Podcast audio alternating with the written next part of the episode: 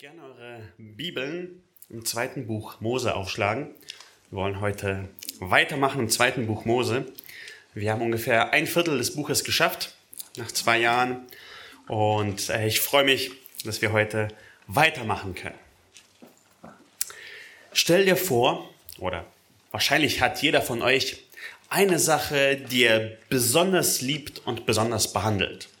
Vielleicht ist es deine Lieblingsteetasse, dein Lieblingsstift, dein Lieblingswerkzeug oder etwas.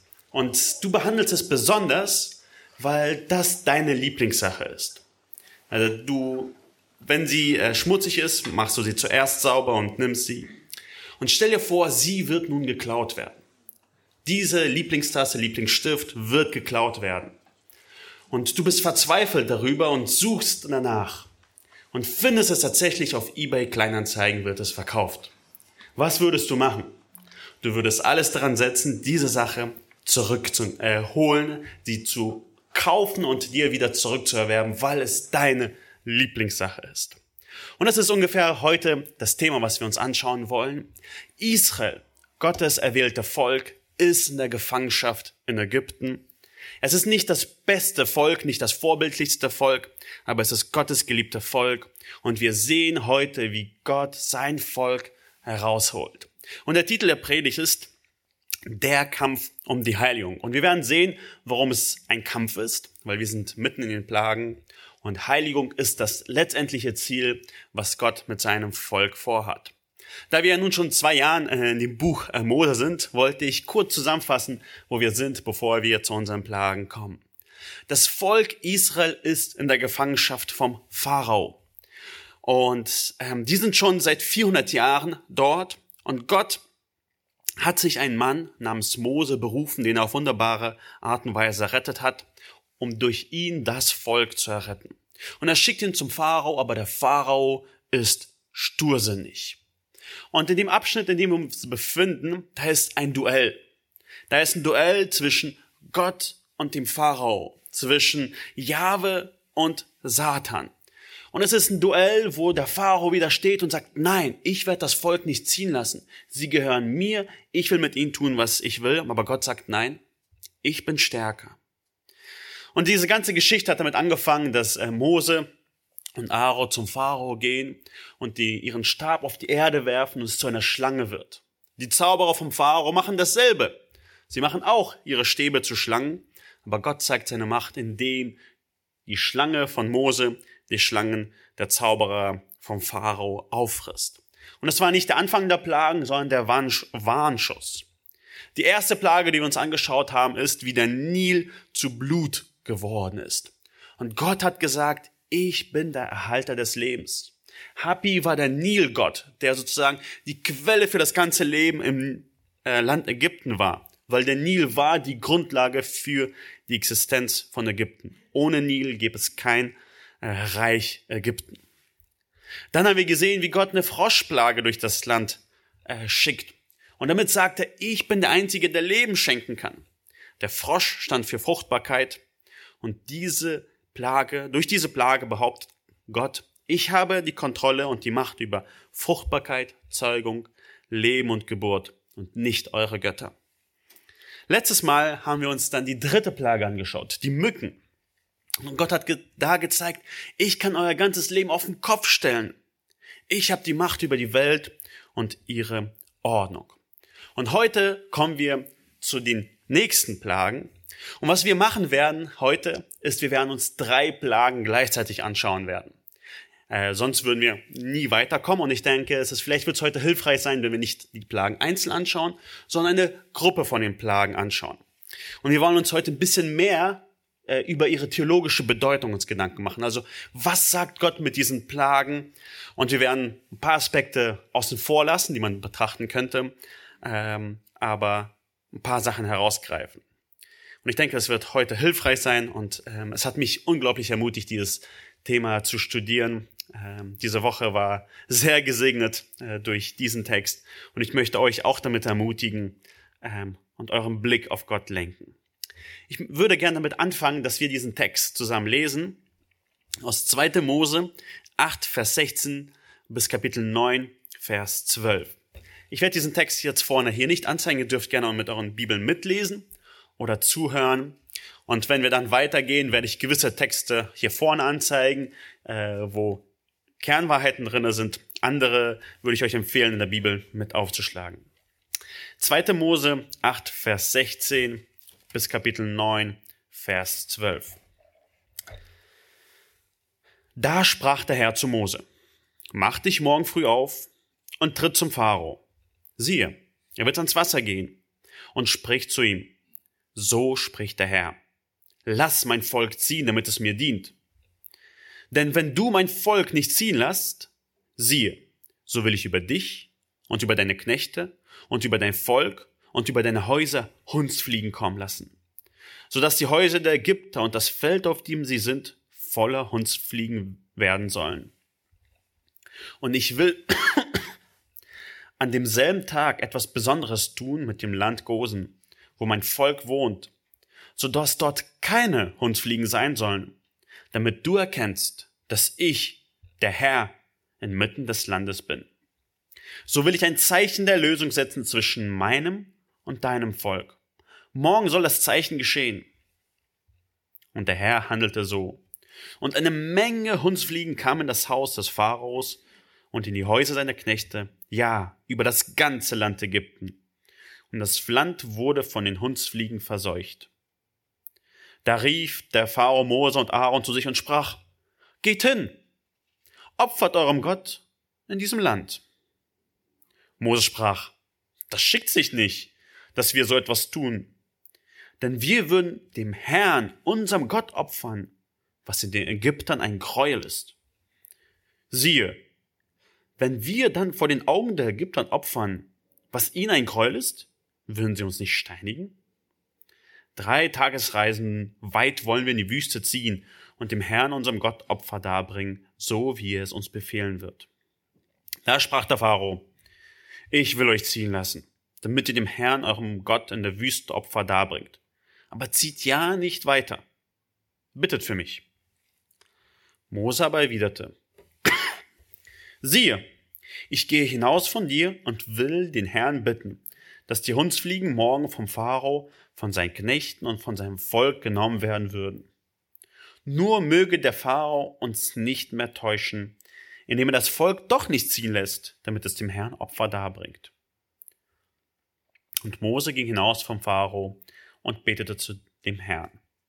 Und der Herr handelte nach dem Wort Moses und ließ die Hundsfliegen vom Pharao und seinen Knechten von seinem Volk weichen, so dass nicht eine übrig blieb. Aber der Pharao verstockte sein Herz auch diesmal und ließ das Volk nicht ziehen. Kapitel 9.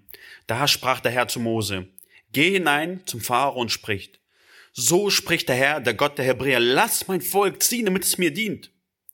Denn wenn du dich weigerst, sie ziehen zu lassen und sie weiter aufhältst, siehe, so wird die Hand des Herrn über dein Vieh auf dem Feld kommen, über Pferde, Esel, Kamele, Rinder und Schafe mit einer sehr schweren Viehseuche. Und der Herr wird einen Unterschied machen zwischen dem Vieh Israels und dem Vieh der Ägypter, sodass von allem, was den Kindern Israels gehört, kein einziges sterben wird. Und der Herr bestimmte eine Zeit und sprach, morgen wird der Herr dies im Land tun. Und der Herr tat das am Morgen, und alles Vieh der Ägypter starb. Aber von dem Vieh der Kinder Israels starb kein einziges. Und der Pharao sandte Boten hin, und siehe, von dem Vieh Israels war nicht eins gestorben. Gleichwohl blieb das Herz des Pharaos verhärtet, so das Volk nicht ziehen ließ.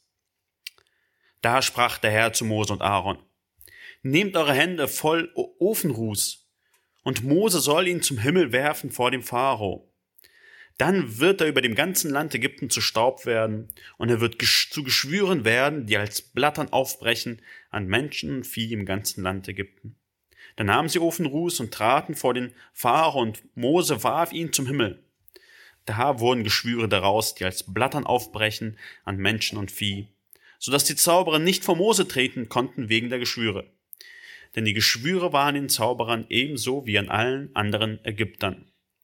Aber der Herr verstockte das Herz des Pharaos, dass er nicht auf sie hörte, so wie der Herr es Mose gesagt hatte. Wo befinden wir uns gerade?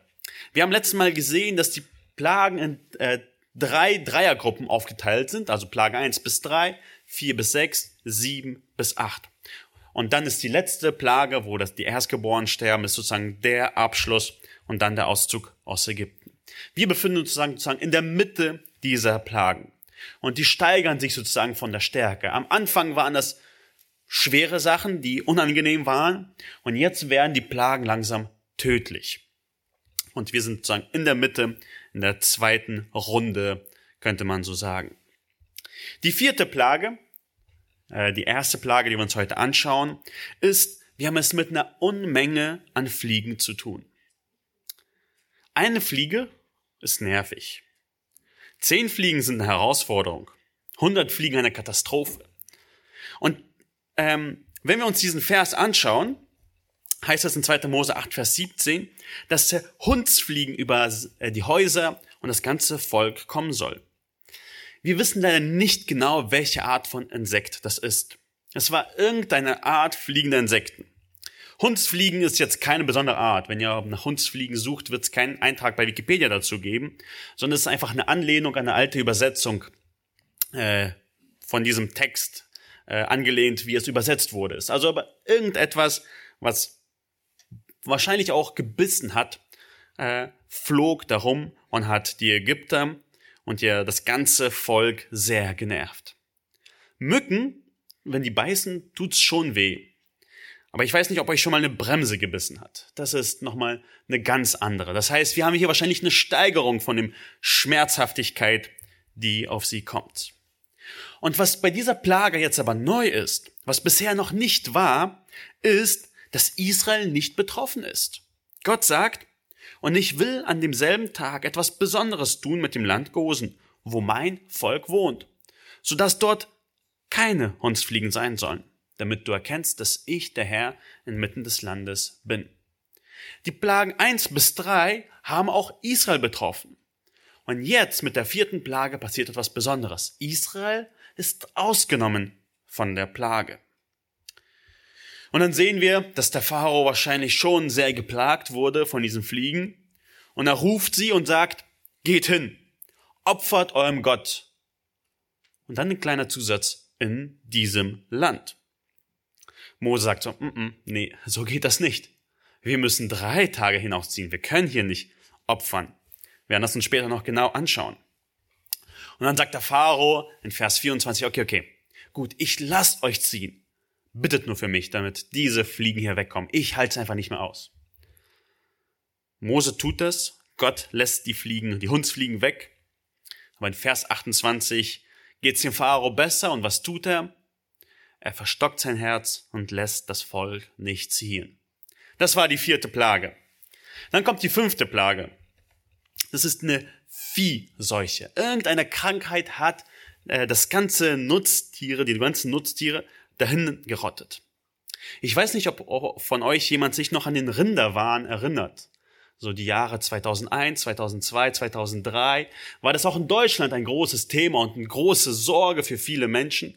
Und was da passiert ist, da war einfach nur ein Protein, das sich falsch gefaltet hat und so großen Schaden angerichtet hat. Viele, viele Rinder mussten sterben und die Angst der Menschen war groß. Wir wissen nicht, was es hier auch war, aber eine Viehseuche hat großen Schaden angerichtet.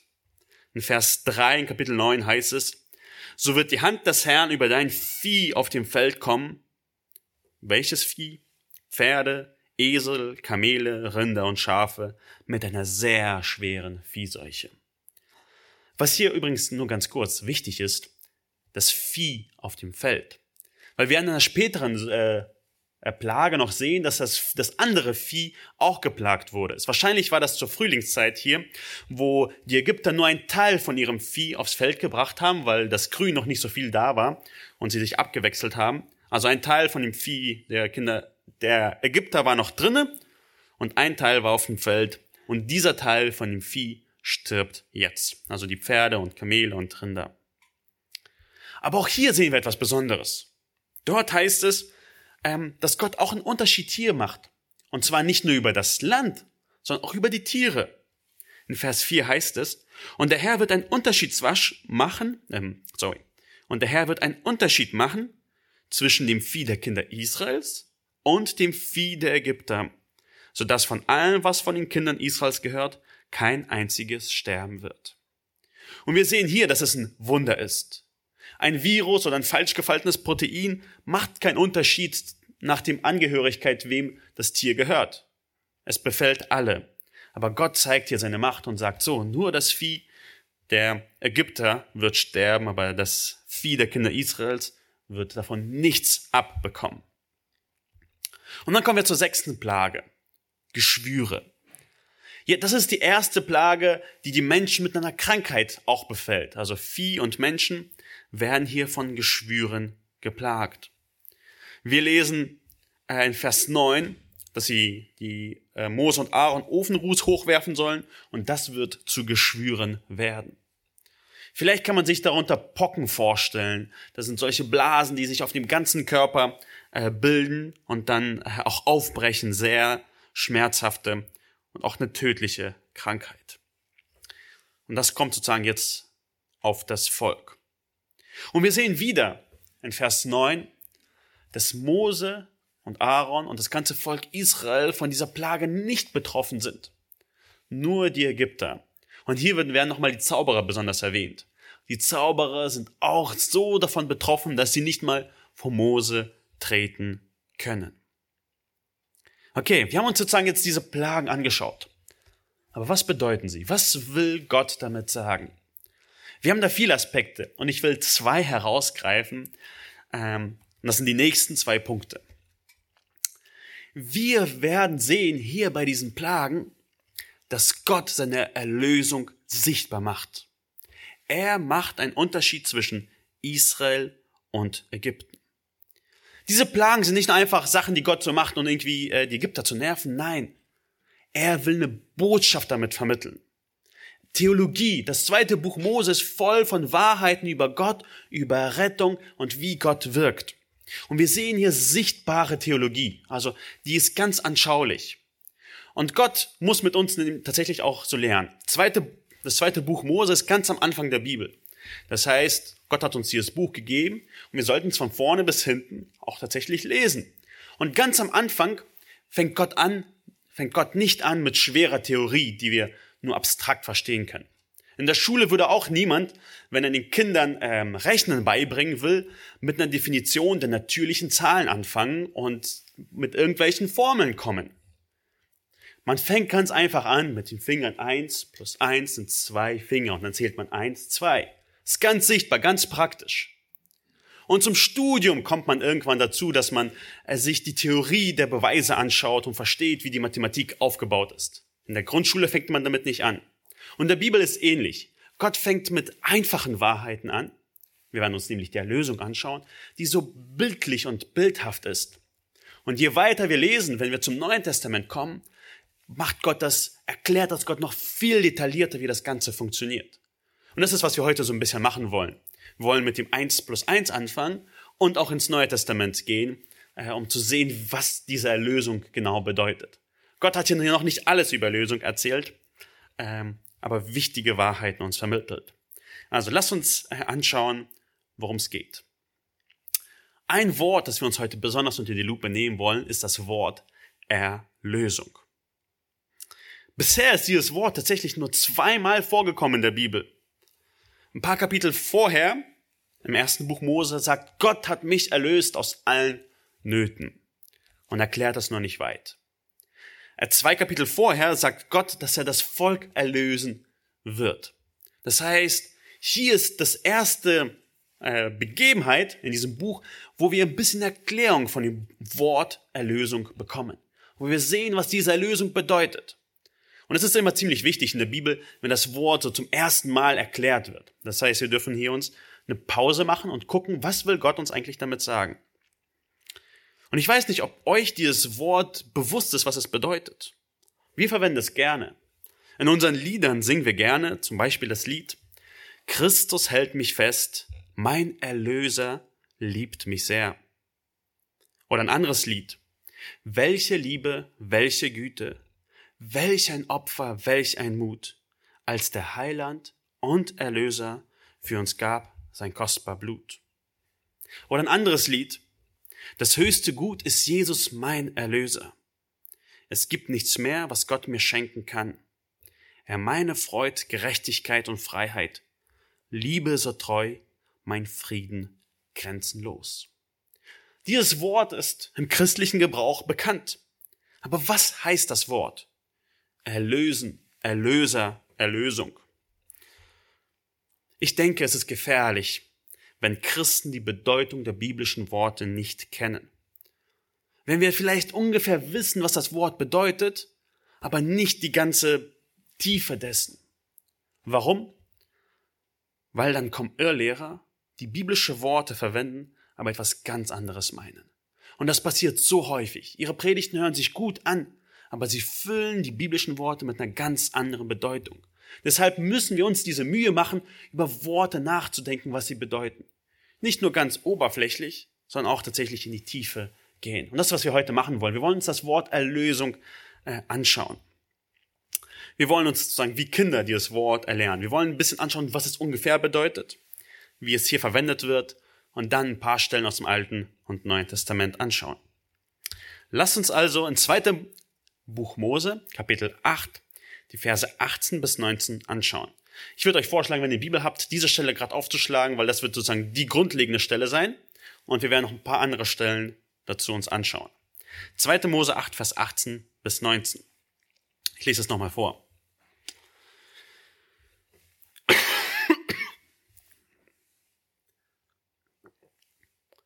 Und ich will an demselben Tag etwas Besonderes tun mit dem Land Gosen wo mein Volk wohnt, so dass dort keine Hundsfliegen sein sollen, damit du erkennst, dass ich der Herr inmitten des Landes bin.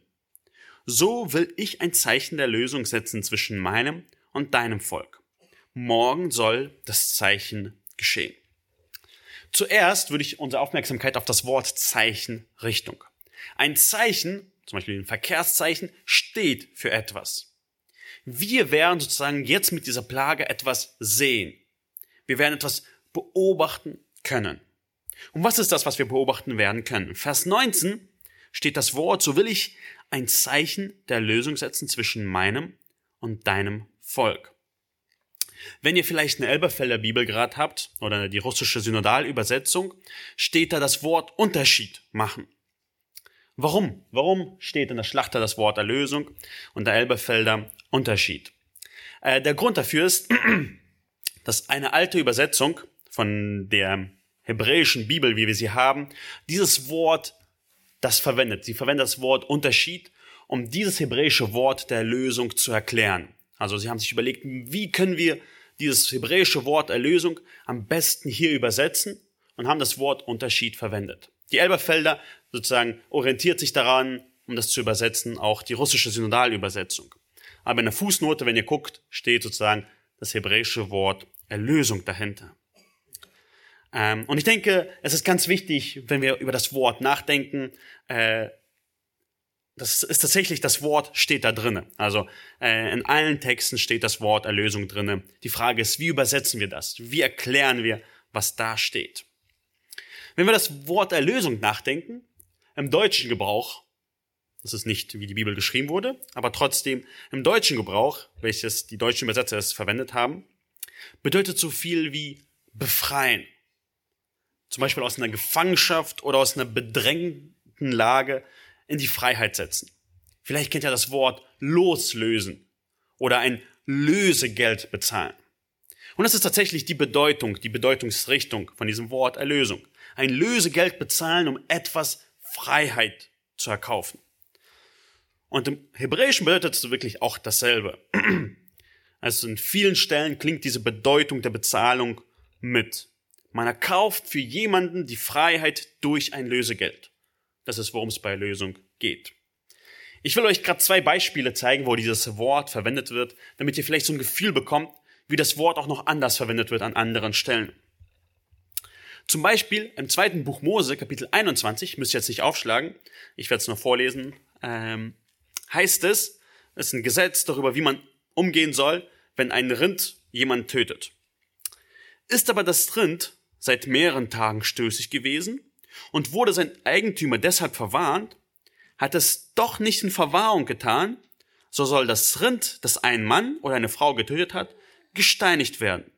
Und auch sein Eigentümer soll sterben. Das heißt, du wusstest, dein Rind ist nicht unter Kontrolle und hast dem nichts getan und es geht hinaus und äh, tötet jemanden, so bist du schuldig. Das Rind muss sterben, es ist nicht unter Kontrolle und auch du. Aber dann wird ihm aber ein Lösegeld auferlegt. Zum Beispiel die Familie des Verstorbenen sagt, nein, du sollst nicht sterben, sondern du kannst dich freikaufen. So soll er zur Erlösung, das Wort, das wir uns anschauen, seiner Seele so viel geben, wie man ihm auferlegt. Es gab sozusagen die Option, dass er nicht sterben muss, sondern nur ein Geld dafür bezahlt und somit sein Leben freikauft. Also er war gerade ein Mann, der dafür bestimmt war zu sterben, aber ihm wird die Möglichkeit gegeben, sich frei zu kaufen. Das ist dieses Wort. Oder an einer anderen Stelle. Äh, Saul und das Volk äh, gehen im Krieg gegen die Philister und Saul gibt ein Verbot, dass niemand etwas essen soll. Sein Sohn Jonathan bricht das Gebot und dann lesen wir Folgendes. Und Saul sprach zu Jonathan, sage mir, was hast du getan? Und Jonathan sagte es und sprach, ich habe nur ein wenig Honig gekostet mit der Spitze des Stabes, den ich in meiner Hand hatte. Und siehe, ich soll sterben. Da sprach Saul, Gott tu mir dies und das. Jonathan, du musst gewisslich sterben. Aber das Volk sprach zu Saul, sollte Jonathan sterben, da Israel diese große Rettung verschafft hat? Das sei ferne. So wahr der Herr lebt, es soll kein Haar von seinem Haupt auf die Erde fallen, denn er hat an diesem Tag mit Gott gewirkt. So erlöste das Volk den Jonathan, dass er nicht sterben musste. Jonathan war auch hier dem Tode geweiht. König hat gesagt, er hat das Gebot gebrochen. Aber das Volk sagt, nein, nein, es geht so nicht. Wir kaufen ihn hier frei, wir lösen ihn von dieser Schuld. Und er starb nicht. Okay, also das ist so ein bisschen wie das Wort verwendet wird. Jemand ist schuldig oder in einer bedrängten Lage und wird rausgeholt. Entweder durch Bezahlen von einem Lösegeld oder hier einfach durch Befreiung. Kommen wir wieder zurück zu 2. Mose 8. Gott sagt, ich will an diesem Tag etwas Besonderes tun mit dem Land Gosen, wo mein Volk wohnt. Wie sieht diese Erlösung aus? Wie wird Israel aus einer bedrängten Lage herausgerettet? Ganz einfach. Überall sollen beißende, stechende Fliegen sein aus seinem Land Gosen. Gott macht einen Unterschied zwischen den Orten und den Häusern, wo Israel wohnt und den Orten, wo Ägypten wohnt, wo die Ägypter wohnen. Gottes Zorn wird hier gewaltig über das Land äh, ausgegossen. Aber Israel wird erlöst, er wird befreit von dieser Strafe. Überall ist Strafe, aber gewisse Menschen sind ausgenommen. Sie sind erlöst, sie sind befreit. Gott macht einen Unterschied. Das ist, das ist das Volk, das ich befreit habe. Über die kommt meine Strafe nicht, über die anderen kommt sie. Und das sehen wir auch an den anderen Plagen. Wir hatten ja schon ein bisschen uns angeschaut. Bei der äh, fünften Plage mit der Viehseuche sagt Gott, ich werde einen Unterschied machen. Ich werde unterscheiden zwischen dem Vieh der Kinder Israels und dem Vieh der Ägypter. Die werden sterben und die nicht. So. Und auch bei der dritten, äh, also bei der sechsten Plage mit den Geschwüren macht Gott auch diesen Unterschied. Er erlöst die Kinder Israels von den Geschwüren, indem sie nicht auf sie kommen. Alle werden bestraft mit den Geschwüren, außer die Kinder Israels. Selbst die Zauberer werden bestraft, aber die, ähm, die sozusagen die Macht hatten und Kontrolle über viele Sachen. Gott macht einen wirklichen Unterschied. Diese Erlösung ist etwas Reales. Und wie macht Gott diesen Unterschied? Das ist ein ganz interessant. In Vers 18 heißt es, ich will etwas Besonderes tun, damit du erkennst, dass ich der Herr inmitten des Landes bin. Diese Erlösung funktioniert so, dass Gott bei seinem Volk ist. Das ist, was diesen Unterschied macht. Das ist, was besonders ist. Er ist da und beschützt sie selbst. Er ist bei seinen Erlösten. Er ist der Felsen der Brandung. Wir brauchen uns nicht zu fürchten, wenn Gott bei uns ist. wenn wir erlöst sind. Und diese Tatsache der Erlösung, die wir sozusagen bei diesen Plagen sehen, Gott erlöst sein Volk, er bestraft die Ägypter, die Israeliten sind ausgenommen und er holt sie daraus, ist so eine grundlegende Wahrheit im ganzen Alten Testament. Immer und immer wieder reden die Propheten über diese Tatsache. Und auch David, ich will diese Stelle vorlesen aus 2 Samuel 7, Vers 23. Ich liebe diese Stelle und sie ist für mich immer wieder Teil meines Gebets. 2 Samuel 7, Vers 23 heißt es, und wer ist wie dein Volk, wie Israel, die einzige Nation auf Erden, um deren Willen Gott hinabgegangen ist, sie als Volk für sich zu erlösen und sich einen Namen zu machen und so großartige und furchtbare Taten für dein Volk zu tun vor dem Angesicht deines Volkes, dass du dir aus Ägypten von den Heidenvölkern und ihren Göttern erlöst hast. Gott ist hinabgegangen. Erinnern wir, wir haben gerade gelesen, dass Gott bei seinem Volk ist, das ist diese Erlösung. Er ist hinabgegangen, um ein Volk für sich zu erlösen, sie frei zu kaufen. Das ist ein Lob über Gottes große Taten, das David hier in einem Gebet vor ihn bringt.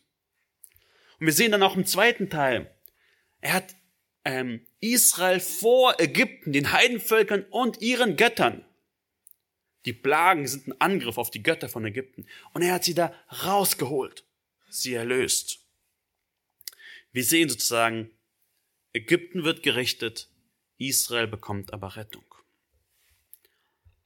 Wenn wir sozusagen es auf ähm, Israel anwenden, Erlösung bedeutet so viel wie das Befreien oder Auskaufen von Eigentum durch den ursprünglichen Besitzer.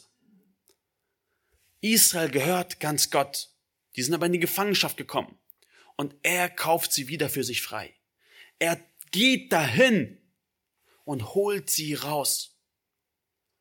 Er bezahlt kein Geld an Ägypten.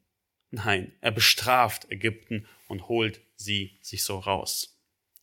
Und diese Tatsache der Lösung ist so grundlegend. Als Nehemia betet zu Gott, wo er in großen Schwierigkeiten ist, erinnert er an die Erlösung. Er sagt zu ihnen, sie sind ja doch deine Knechte und dein Volk, die du erlöst hast, durch deine große Kraft und durch deine mächtige Hand. Es ist deine Grundlage für sein Gebet, dass Gott, hör auf mein Gebet. Warum? Weil dieses Volk hast du erlöst. Du hast es doch rausgeholt. Es gehört dir doch, das ist deine Knechte, dein Volk. Das ist dein Volk, das du dir geholt hast. Und das ist die Grundlage für sein Gebet.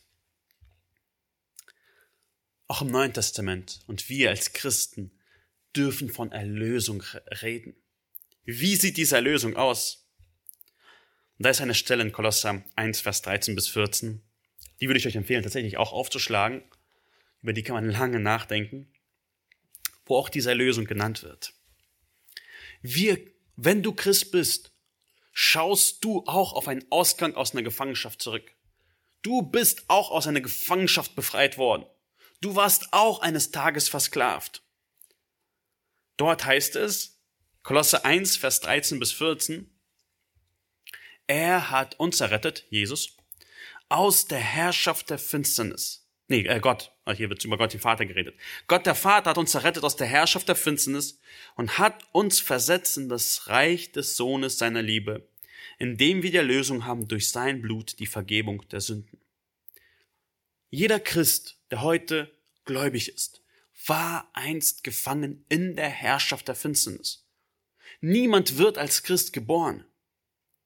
Aber Gott macht hier eine Versetzung, eine Rettungsaktion mit seinen Kindern. Aus dem Reich Satans in das Reich Jesu. Aus der Herrschaft der Finsternis in das Reich des Sohnes seiner Liebe. Das ist, was Erlösung ist. Das ist eine Befreiung. Es ist ein Loskauf. Christen werden wie Israel gerettet. Sie waren in Ägypten gefangen, Herrschaft der Finsternis. Aber Gott hat sie rausgerettet und versetzt in das verheißene Land. Bei uns heißt es das Reich Gottes, in das Reich des Sohnes seiner Liebe. Aber du sagst vielleicht, Moment mal, äh, ich bin Christ, aber mir hat sich jetzt nicht so groß verändert. Ich lebe immer noch in Berlin und diese Stadt ist jetzt nicht sonderlich gottesfürchtig. Wie sieht diese Versetzung vom Reich der Finsternis in das Reich des Sohnes in Liebe aus? indem wir uns Vers 14 anschauen. Indem wir die Erlösung haben durch sein Blut die Vergebung der Sünden. Wie passiert dieser Transfer, diese Rausrettung aus Finsternis ins Licht? Durch Sündenvergebung. Aus Satans Reich in Jesu Reich kommt man nicht, indem man die Sachen packt und losgeht, sondern es ist eine geistliche Realität. Es fängt mit der Sündenvergebung an. Warum sind wir unter der Herrschaft der Finsternis? Weil wir in Sünden geboren sind und die Sünden nicht vergeben sind. Aber wenn man an Jesus glaubt und ein Kind Gottes wird, werden einem die Sünden vergeben und das ist dieser Transfer. Das ist dieser Auszug aus der Gefangenschaft. Das ist die Sündenvergebung. Warum ist ein Christ im Reich Gottes? Nicht, weil er etwas getan hat, sondern weil ihm die Schuld, seine Sünden vergeben sind. Er hat den Tod verdient, aber durch Jesu Blut ist ihm vergeben geworden, ist ihm vergeben. Hier wird ein Unterschied gemacht zwischen zwei Personengruppen, zwischen den Vergebenen und den Verdammten. Und auch heute gibt es zwei Personengruppen hier. Wir unterteilen nicht nach Geschlecht, nach Rasse oder nach Sprache. Aber Gott macht einen Unterschied zwischen den Vergebenen und den Verdammten. Ein Teil von euch ist vielleicht heute noch unter der Herrschaft der Finsternis und ein Teil von euch ist in dem Reich des Sohnes seiner Liebe. Und was macht diesen Unterschied? Nicht ich bin besser, ich fühle mich besser, sondern diejenigen sind im Reich des Sohnes seiner Liebe, die an ihn geglaubt haben und ihnen sind die Sünden vergeben. Und wenn dir deine Sünden nicht vergeben sind, bist du unter der Herrschaft Satans. Mein Flehen zu dir ist, lass dich heute retten.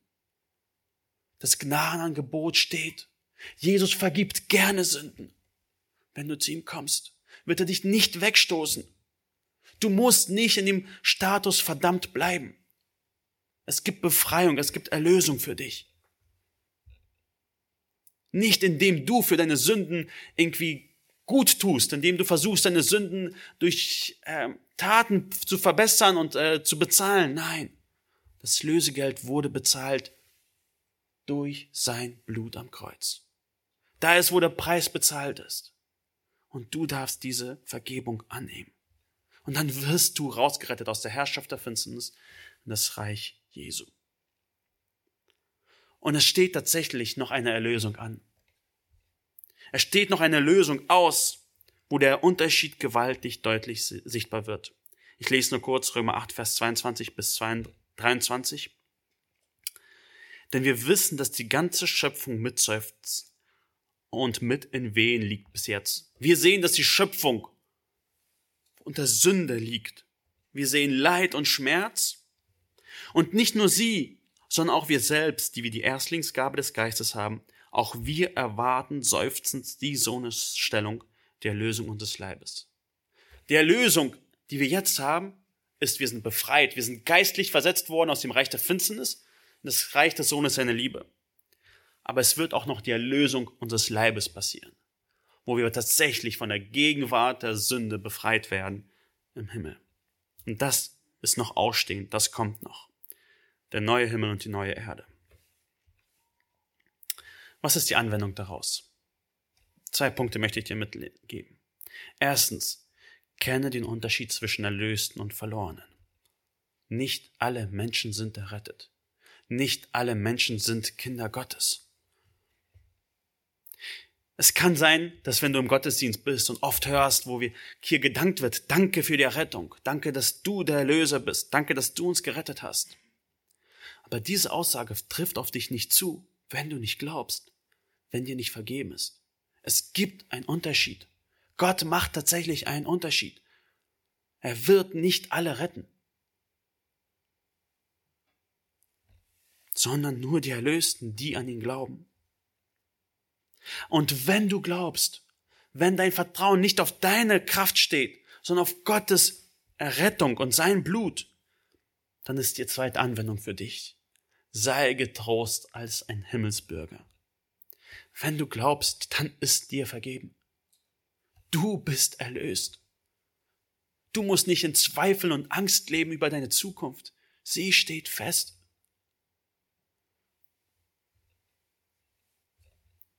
Jesus wird dich anders behandeln. Wenn der Zorn Gottes über die Welt kommt, wird der Zorn nicht auf dich fallen. Wenn wir die Plagen aus Offenbarung lesen, die über die Welt kommen werden, wirst du nicht drunter sein, weil du bist erlöst. Wie das Volk Israel in Ägypten anders behandelt wurde. Über sie kamen nicht die Plagen, denn sie waren erlöst. Wird der Zorn Gottes nicht auf dich kommen, weil du erlöst bist, weil du befreit bist, weil für dich der Preis bezahlt worden ist. Diese Tatsache hat aber ganz praktische Folgen. Und die möchte ich noch in den letzten Minuten mit uns schauen. Wenn du erlöst bist, hat es gewaltige Folgen für deinen Lebenswandel. Es macht allen Unterschied, ob du erlöst bist oder nicht. Stellt euch eine junge Frau vor,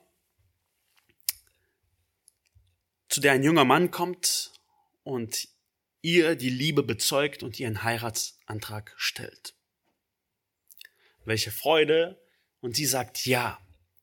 Welchen Unterschied macht das in ihrem Leben? Ich denke, es gibt zwei Sachen, die einen Unterschied in ihrem Leben machen. Erstens, sie weiß, dass dieser junge Mann sie liebt, dass er sie heiraten will. Und sie freut sich darüber.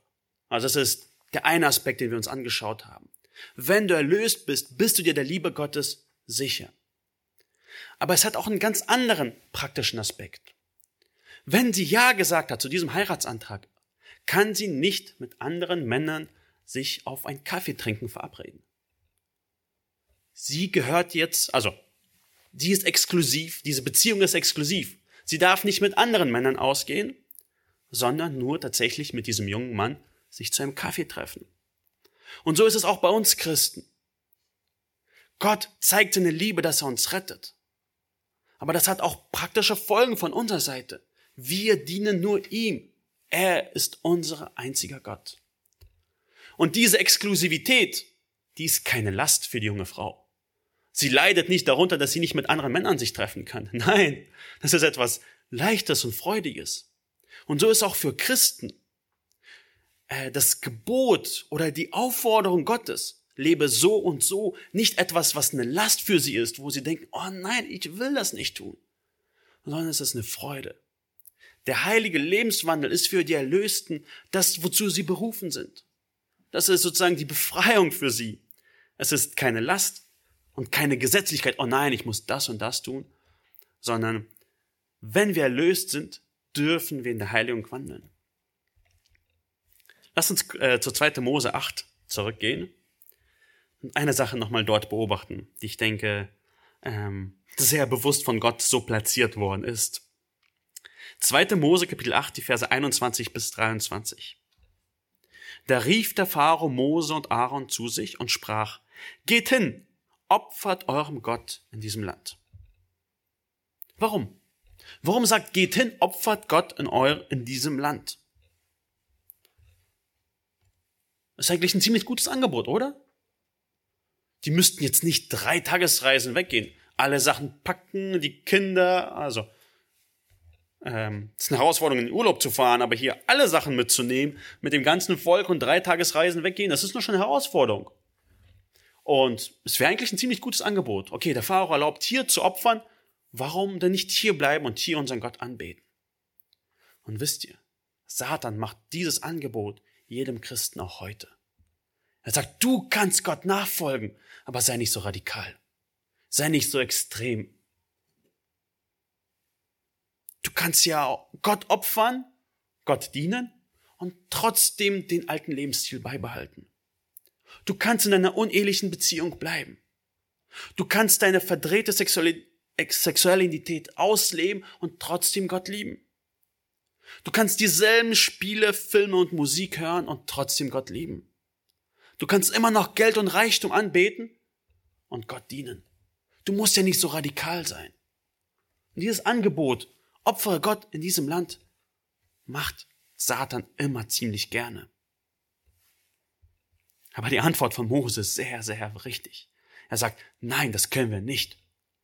Wir können nicht Gott lieben und hier in diesem Land bleiben. Ganz praktisch würde es bei denen aussehen, wenn sie anfangen würden, Rinder zu opfern, würden die Ägypter sie steinigen. Weil Rinder waren dort heilig. So vielleicht wie in Indien ein Rind heilig ist und du dort nicht einen Hamburger essen kannst, sondern du dort wirklich getötet werden würdest dafür. So war das auch in Ägypten ähnlich. Die Ägypter würden sie tot, töten. Der Pharao wusste das wahrscheinlich auch und hat ihnen diese Falle gestellt. Sagt so, guck mal, das ist doch einfacher. Amo sagte, nein, nein, nein, nein, nein. Es ist zwar einfacher, aber es ist falsch und es ist sogar tödlich. Die richtige Einstellung sehen wir in Vers 23. Wir wollen unserem Herrn Opfer darbringen, so wie er uns befohlen, befehlen wird. Wir dürfen nicht so handeln, wie es einfacher für uns ist. Oder wie es erlaubt von der Regierung ist. Oder wie wir erfolgreicher in der Welt sein können. Nein, wir müssen das tun, was recht in den Augen Gottes ist, was Gott befohlen hat, nicht was einfacher ist. Einfach ist einfach, richtig ist richtig und es ist immer nicht immer das Gleiche. Manchmal ist der einfache Weg nicht der richtige Weg, sondern wir müssen tun, was Gott uns befohlen hat. Wenn wir erlöst sind, sind wir nicht frei, das zu tun, wie wir wollen.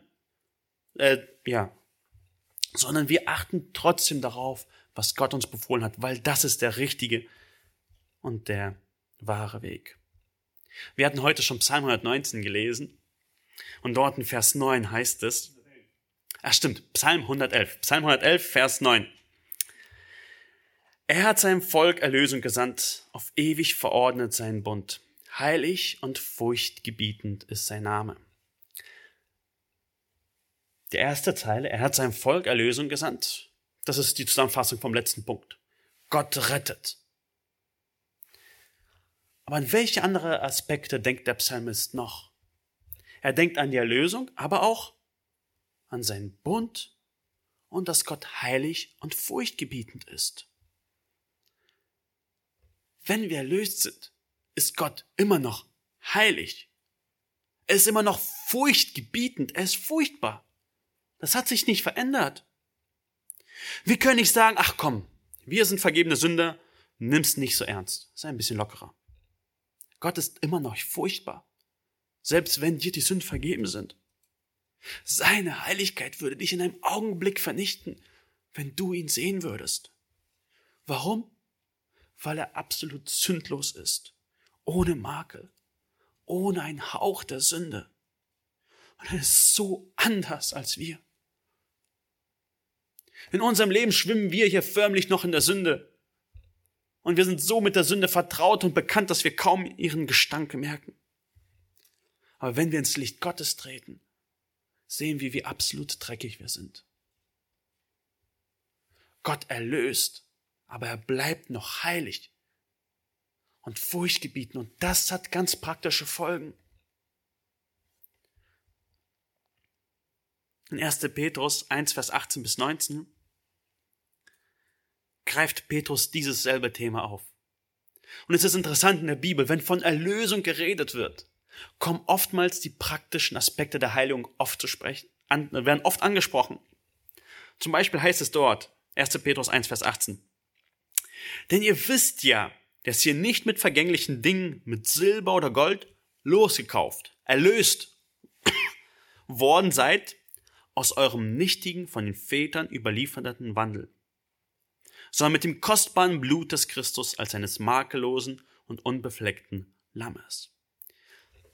Petrus redet hier über die Erlösung, über das Loskaufen. Und wovon redet er? Von was loskaufen? Von einem falschen Lebenswandel.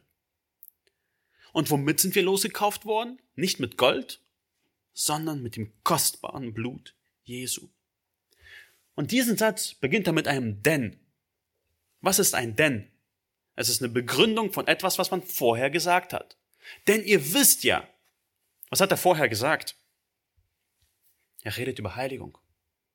Als gehorsame Kinder passt euch nicht den Begierden an, denen ihr früher in eurer Unwissenheit dientet, sondern wie der, welcher euch berufen hat, heilig ist, sollt auch ihr heilig sein in eurem ganzen Wandeln. Denn es steht geschrieben, ihr sollt heilig sein, denn ich bin heilig. Und wenn ihr den als Vater anruft, der ohne Ansehen der Person richtet nach dem Werk jedes Einzelnen, so führt euren Wandel in Furcht, solange ihr euch hier als Fremdlinge aufhaltet. Gott sagt, ihr sollt heilig sein, denn ich habe euch erlöst mit meinem Blut. Wenn wir in einer Beziehung mit Gott sind, wenn wir erlöst sind, wenn er uns losgekauft hat, ist unser Lebensstil nicht davon geprägt, dass wir wieder in die Sünde zurückgehen, sondern das ist unsere Motivation, unsere Grundlage. Gott hat mich gerettet, ich lebe für ihn. Ich will so sein wie er. Wir sollen heilig sein. Und bei Heiligung ist dieser Aspekt der Absonderung da. Heilig bedeutet so viel wie abgesondert. Du hast eine Masse, du teilst sie und sonderst sie ab und machst etwas Besonderes mit ihr. Das ist, worum es bei Heiligung geht. Erlösung, diese Tatsache der Erlösung muss zu einem Lebensstil der Heiligung führen. Und wir hatten uns in den letzten Wochen schon viele Gedanken darüber gemacht, was Heiligung bedeutet. Und die Motivation dafür ist die Erlösung. Gottes unverdiente Liebe, dass er einen Sünder nimmt und ihm die Sündenvergebung schenkt, führt dazu, dass wir befähigt sind, heilig zu leben. Noch eine letzte Stelle, die das so zusammenfasst nochmal. Es redet über Jesus, der sich selbst für uns hingegeben hat, um uns von aller Gesetzlosigkeit zu erlösen. Und für sich selbst ein Volk zum besonderen Eigentum zu reinigen, das eifrig ist, gute Werke zu tun. Was sind gute Werke? Gute Werke sind nicht nur, ich lese meine Bibel und bete jeden Tag und äh, versuche meine Gedanken unter Kontrolle zu haben. Gute Werke sind tatsächlich auch praktische Nächstenliebe. Ich tue meinem Nächsten etwas Gutes. Erlösung führt dazu, dass wir gute Werke tun. Das ist, warum Gott sein Volk erlöst, damit wir eifrig sind, gute Werke zu tun. Und so will ich euch ermutigen, als Anwendung, geh keine faulen Kompromisse ein. Denk nicht, du kannst Gott dienen und in der Welt leben, der Welt gleich sein, die Welt lieben. Es geht nicht. Wenn dir vergeben ist, bedeutet das, dass du anders lebst als die Welt. Wir bleiben immer noch in Berlin. Aber wir leben nicht wie die Menschen hier. Und will ich ermutigen, kämpf gegen die Sünde, weil du erlöst bist. Das soll dich nicht jetzt runterdrücken, oh nein, ich muss gegen die Sünde kämpfen, sondern wenn du deine Erlösung verstanden hast, dass Gott dich rausgerettet hat aus deiner Sünde, dass dir vergeben ist, willst du gerne gegen die Sünde kämpfen. Und wenn du dein Kampf gegen die Sünde äh, auf der Strecke bleibt, und du keine Motivation hast, dann will ich dich ermutigen, zuerst zur Erlösung zurückzugehen. Denke darüber nach, was Jesus am Kreuz für dich getan hat. Das ist die Grundlage. Ohne diese Grundlage kannst du nicht einen Lebensstil der Heiligung führen. Denk viel über Jesus nach. Wenn es dir schwer fällt, such dir eine Predigten, die über Jesu Erlösung reden. Frag nach Büchern von anderen, die dir empfehlen können, dass du einfach darüber nachdenken kannst und verstehen kannst, was heißt es, dass Jesus für mich am Kreuz gestorben ist. Und so schließen wir ab. Wir haben gesehen, der Kampf um die Heiligung. Gott will sich ein Volk rausretten, das heilig ist, in der Heiligung lebt. Der Satan sagt, nein, ich will sie haben. Sie sollen mir gehören, sie sollen mir dienen. Wer wird gewinnen? Gott. Gott hat auch in diesen drei Plagen gewonnen. Wir haben gesehen, wie überlegen er ist. Dann haben wir gesehen, dass Gott diese Erlösung ganz sichtbar macht. Er macht einen Unterschied zwischen Israel und Ägypten. Und für uns heißt es heute ganz praktisch, heiliger Lebenswandel. Keine faulen Kompromisse eingehen, sondern weil wir erlöst sind, in der Heiligung leben. Und dazu möchte ich euch motivieren. Das ist mein Gebet für uns als Gemeinde, dass wir diese Erlösung schätzen aber auch als Erlöste würdig wandeln. Ich möchte euch ähm, bitten, mit mir aufzustehen, dass wir Gott äh, danken und bitten für diese Gnade, die er uns schenkt.